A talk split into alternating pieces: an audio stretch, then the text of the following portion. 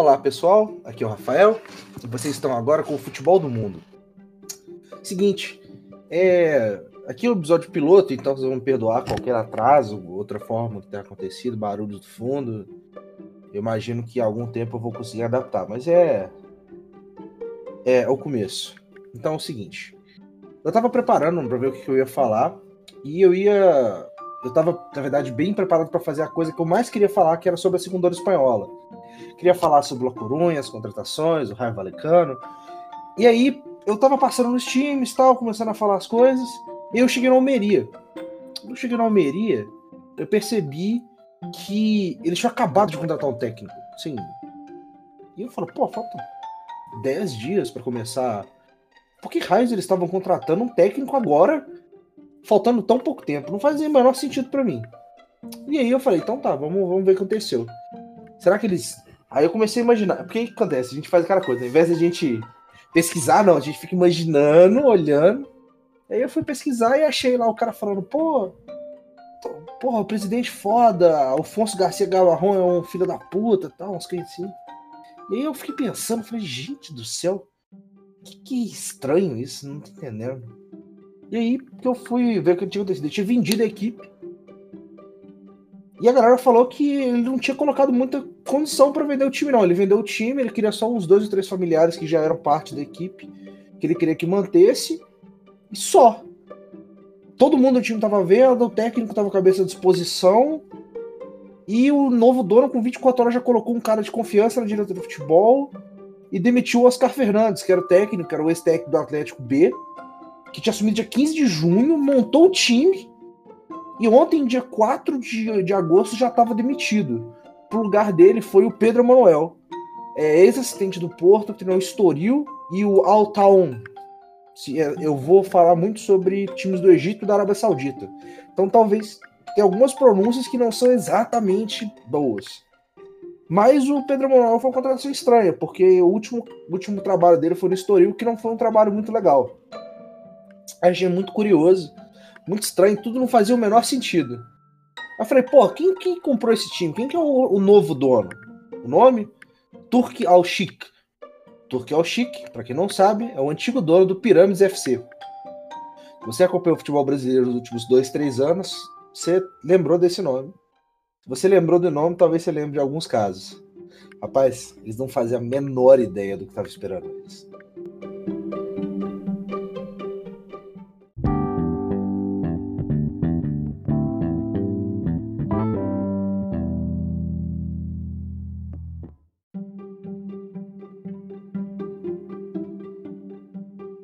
Poder entender direitinho o que, que aconteceu, para você poder entender por que, que essa, essa participação do, do Turki al é importante, você tem que entender o que, que é o Egito em 2018. Tá? A gente já está no muito longínquo julho. O primeiro jogo com torcida do Egito em seis anos estava acontecendo o Zamalek SC e o EMP, que é uma equipe de engenharia de petróleo e processo Sporting Club, estavam disputando um jogo com 5 mil pessoas no estádio. O estádio é o Petro Sport Stadium. Né? Eu, eu nem conseguiria inventar um nome melhor. É, tava cheio de torcida, tava com pessoas lá dentro, uma atmosfera normal de um jogo de futebol. Só que, como eu já comentei, tinha seis anos que não existia nenhum jogo de futebol com torcida no Egito. O que acontece? Em 2012, antes da. foi chamada da Primavera Árabe, que passou pelo, pelo Egito com a Revolução Democrática, é, os protestos do, de Port Said, em 2012, é, morreram 74 pessoas dentro do estádio com mais de 500 feridos, no jogo entre o Al Masri e o Ali, que é o maior clube da região. Na final do jogo, o Masri venceu por 3 a 1 e teve um avanço do pedaço da torcida vitoriosa contra o time que perdeu. É por causa disso a galera fugiu para alguns cantos, esses cantos sem saída, e acabou tendo atropelamento, pessoas pisando em cima das outras, gente morrendo sufocada. Foi um massacre, foi muito, muito complicado. É, então, entre 2012 2013 também não ocorreu nada, porque em 2013 é, teve a revolução, então não existia um jogo de futebol profissional. E aí, quando reiniciou em 2014, por causa do que aconteceu em, em Porto Saída, eles não, não teve torcida. Em 2015, em fevereiro, nas últimas rodadas, né? Porque eles também lá seguem o calendário europeu. É, em fevereiro de 2015 foi autorizado por causa de um estádio de Cairo. É, a polícia tirou contra um grupo de pessoas. E por causa disso, é, ocorreu pânico dentro do estádio, pessoas correram para todos os lados. E, de novo, atropelamento, gente sufocada e mortes. Esse caso ele é mais complicado porque ninguém sabe exatamente por que, que aconteceu. Tem que lembrar que é um país que acabou de sair de uma revolução e esse estádio, particularmente, é o estádio é, da segurança. É, literalmente, ele é um estádio militar. Então, quem faz o, a, o, a defesa toda são os militares e o, a galera que estava tentando entrar no jogo era o pessoal do Zamalek Sporting Club, que é uma torcida fortemente pró-oeste e pró-democracia, que foi parte da revolução. E os militares foram parte da revolução derrotada. Então existe uma, uma discussão muito séria sobre por que, que teve isso. Mas o resultado foi, novamente, teve mais mortes. Então se impediu essa. Que, não que continuasse, mas assim, literalmente não pode ter mais jogo. Ela falou, pô, fiz um, um monte de gente morreu. Quando abriu de novo, mais gente morreu, não vai ter jogo, não. Fechou. Não teve jogos até 2018. Ficaram mais três anos. E é, com a proibição nos estádios, é, os clubes tiveram que mudar.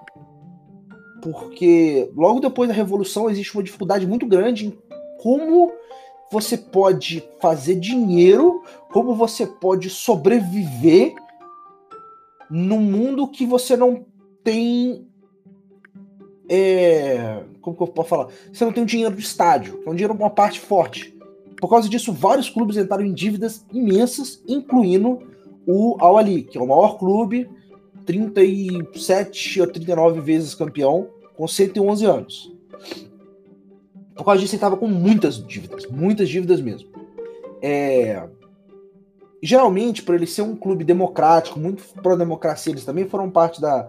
ajudaram dentro da Revolução. Por causa disso, é... eles decidiram pela primeira vez nesses 111 anos, eles iam precisar de uma ajuda externa. Por causa disso, eles convidaram, é, esse convite foi. As pessoas sabiam que quem fez esse convite, na verdade, é, foram os próprios diretores e jornalistas confirmam, então não é um caso é, à parte. Eu falo isso porque eu vou explicar um pouquinho mais à frente. Existe uma, uma tensão muito forte entre egípcios e sauditas. E então era muito esquisito o pessoal pensar que o maior time egípcio chamou um saudita para poder ser presidente. Ele não só chamou, ele aceitou, discutiu sobre transferências, como, como melhorar o clube nos próximos anos. E o Tuchel Chic assumiu então o cargo de presidente honorário. Para quem não tá lembrando aí direitinho, Tuchel Chic é o futuro presidente da Almeria. Só que tem um clube no meio. E isso a gente está falando de 2018. Início de 2018. Início da temporada 17-18. Então a gente está falando de julho de 2017. O que acontece? Logo depois que ele assume o clube e que ele tem os convites, o Turkel convence o Ramon Dias, que é um dos maiores técnicos da, da Argentina, ex-técnico do Boca Juniors, convence ele para poder treinar o Ali.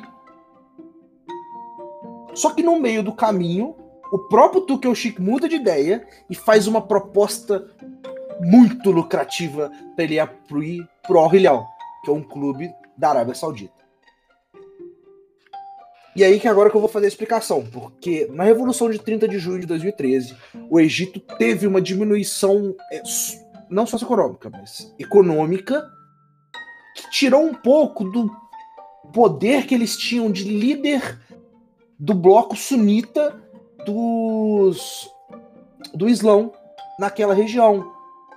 Por causa dessa diminuição de poder causado pela entrada da democracia, naturalmente uma, né, um desbalanço econômico temporário, os sauditas tomaram essa liderança e então existia um sentimento muito forte de uh, ressentimento. Tá? Eu não queria fazer porque ia rimar, mas enfim. Existe um ressentimento muito forte entre os sauditas e os egípcios. Por causa disso, investimentos sauditas no Egito geralmente visto. imagina só um investimento egípcio no bloco saudita. Não, eu falei a bobagem. Um investimento saudita no, no bloco egípcio e ainda no meio do caminho ele muda de ideia e coloca o dinheiro saudita é, não pegou bem. Sabe? Não foi, não foi legal. É... E logo depois disso, a torcida foi muito contra ele. Mas muito contra mesmo. Ele brigou muito, foi uma. Não foi bonito, assim. A torcida falava muito palavrão, xingava muito ele, foi, foi desagradável. E por causa disso, ele deu uma entrevista e depois postou no Facebook que ele já tinha ajudado o clube com mais de 3 milhões de euros, mas que ele não estava se sentindo bem-vindo e que ele não ia mais fazer parte disso. Saiu do clube, entrou com um processo contra o clube e comprou o Alaciute. O Alaciute é um pequeno clube do sul do Egito formado em 2018 que subiu pela primeira vez para a primeira divisão egípcia em 2014, na primeira temporada depois da Revolução. É... Quando ele comprou, né, o Tuchel Chico, quando ele comprou, aparentemente ele tinha alguma ambição de rivalizar de alguma forma contra o Ali. É... Para vocês saberem, até uma coisa que me faltou, esqueci até de comentar isso. O, o Tuchel Chic, ele é o ministro dos esportes da Arábia Saudita. Ele foi o ministro islâmico e Principalmente, ele foi um dos diretores da Federação Solidária dos Esportes. Também, além de muito rico, é amigo pessoal do príncipe real saudita, que é o Mohammed bin Salam. Essa pessoa que estava investindo no Ali e tinha comprado o Alaciute tinha uma visão muito global sobre o esporte. Por exemplo, ele durante esse período que ele fez várias dessas coisas, ministro do esporte, ministro islâmico, parte da Federação Solidária, ele tinha alguns projetos, como por exemplo, ele queria investir e planejar é, pequenas reformas do futebol de base da Arábia Saudita. Então, todos os times agora da televisão tinham futebol de base, o que não tinha antes. É, ele melhorou e investiu pessoalmente no, no nível profissional. Então, várias equipes tinham melhores jogadores por investimento dele é, esses times tinham jogadores melhores. Por causa disso, é, ele também ajudou a construir e reformar estádios, incluindo fazer uma coisa muito positiva, que foi incentivar a presença de mulheres nos estádios. É, em 2018, ele já. Não, é, enquanto ele estava discutindo para ser o presidente da. da do Ali, ele fez uma negociação enorme com a Liga que é a primeira divisão espanhola, e ele jogava nove jogadores sauditas para poder se preparar para jogar a Copa de 2018. Porque eles foram jogados no grupo A, que era o principal grupo, com, a, com Rússia. Ih, não vai me lembrar agora. Rússia, Arábia Saudita mais dois. Por causa desse primeiro grupo, o, eles acharam que eles não queriam ser a, a. Como é que eu falo isso? Não ser o saco de pancada do grupo. Então eles levaram nove jogadores, é, cada um para um primeiro e segunda divisão. E para poder adoçar o, o, o, negócio, ele fez uma coisa que você vai perceber que é muito.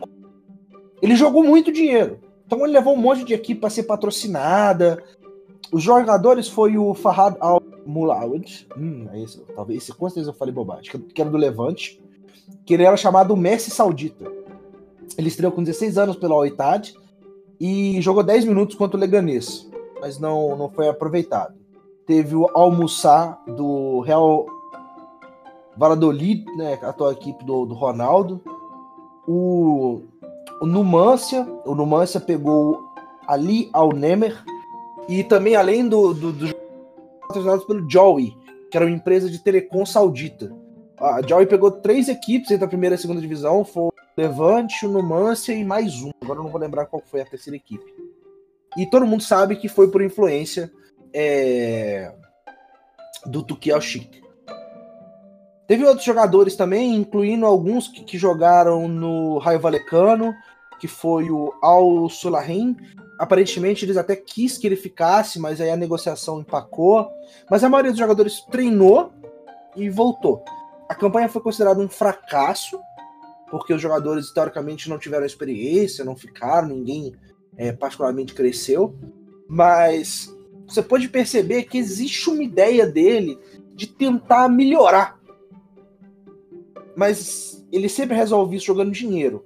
Ele também, quando ele foi parte da, da Associação Solidária, Associação Solidária, qual é o nome? A Federação Solidária dos Esportes, ele convidou o pessoal da FIFA para ir para o Kuwait, que é parte da Federação Solidária, para mostrar que lá tinha condições de esportes. Porque o Kuwait, naturalmente, é, ele passou por uma, uma época muito, muito conturbada, e por causa disso eles estavam proibidos do futebol lá. E aí, ele, o ao Chic é, levou eles, levou o pessoal da FIFA para jogar golfe lá para mostrar que tava tudo bem. É, não foi muito bem visto, na verdade foi bem mal visto. É... Então existem algumas coisinhas que ele faz que estão numa área cinza entre o bacana, que legal que ele tá fazendo isso, e o complicado. Quando ele assumiu o Alaciute, ele simplesmente virou o time do avesso. Ele fez uma mudança de nível de NBA, trocou time de cidade, trocou time de nome, cores, história, torcida, tudo. Ele gerou um time chamado Pirâmides FC. Eles foram para o Cairo, pegaram um dos maiores estados da cidade, que era o 30 de julho. E pelo nome, eles tinham um projeto internacional para a equipe. Porque a ideia é ser assim, pô, Pirâmides FC é literalmente o Egito, porque você não consegue. Quando você fala de Egito, você pensa em pirâmides, né? Você pensa em. Geralmente em pirâmides, é a primeira coisa que vem à cabeça. E aí o projeto deles era exatamente isso, fazer assim, ligar com eles. E aí eles é, ficaram sem torcida, porque ninguém no Cairo conhecia a equipe. Como eles estavam voltando a ter torcida no estádio, o que, que eles fizeram? Eles compraram a torcida. Literalmente eles contrataram uma torcida. Existia um número. É, esse número eu não achei certo. Eu vi entre 6 e 20 mil pessoas que eram pagos para ir no estádio. Não era tipo o salário, era só pago o suficiente para ele poder ir no estádio. Então eram torcedores pagos. É estranho, achei um pouco curioso, mas é. É. é. E aproveitando TV, aproveitando buzz, eles geraram uma Pirâmides FCTV, eles eram uma equipe gigantesca. Eles foram para um mercado que até hoje os egípcios não tinham atacado o mercado brasileiro. Eles fizeram algumas contratações, na verdade, fizeram 23 contratações. E dessas 23, eles contrataram alguns brasileiros. O Carlos Eduardo, do Goiás, pagaram 5,2 milhões de euros.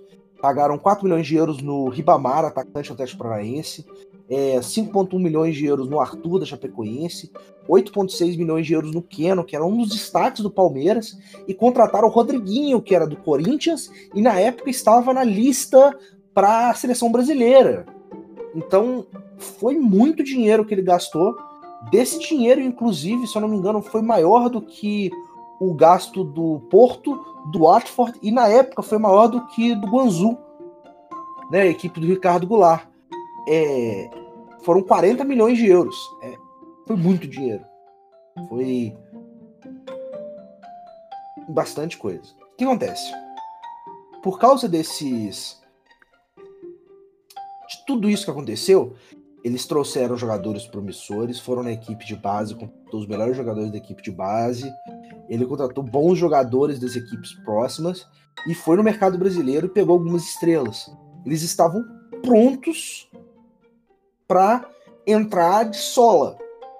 Vieram no Brasil, contrataram um técnico brasileiro, que era o Alberto Valentim, na época no Botafogo, um dos técnicos mais promissores até então. É... Além disso, levaram outras pessoas, como é, Rossan Albadri, que é, foi o diretor, que me fugiu o nome também, o cara que foi o maior técnico pela história do, do Ali, virou o diretor da equipe, o diretor de futebol. Então, assim. Aí, ah, para ajudar o Alberto Valentim, eles botaram o Ricardo lá. É esse técnico da seleção mexicana e esse técnico do Boca Juniors. Então, assim, era uma equipe pronta para explodir com muito dinheiro e o futuro parecia, assim, gigante. Mas ao mesmo tempo tinha uma discussão interna pequenininha sobre o Pirâmides FC ser uma vingança pessoal pelo tratamento que o Turki al recebeu da torcida do Ali. Só que, como vocês já puderam perceber, ele é uma pessoa de muita personalidade que busca alguns resultados e algumas coisas próprias.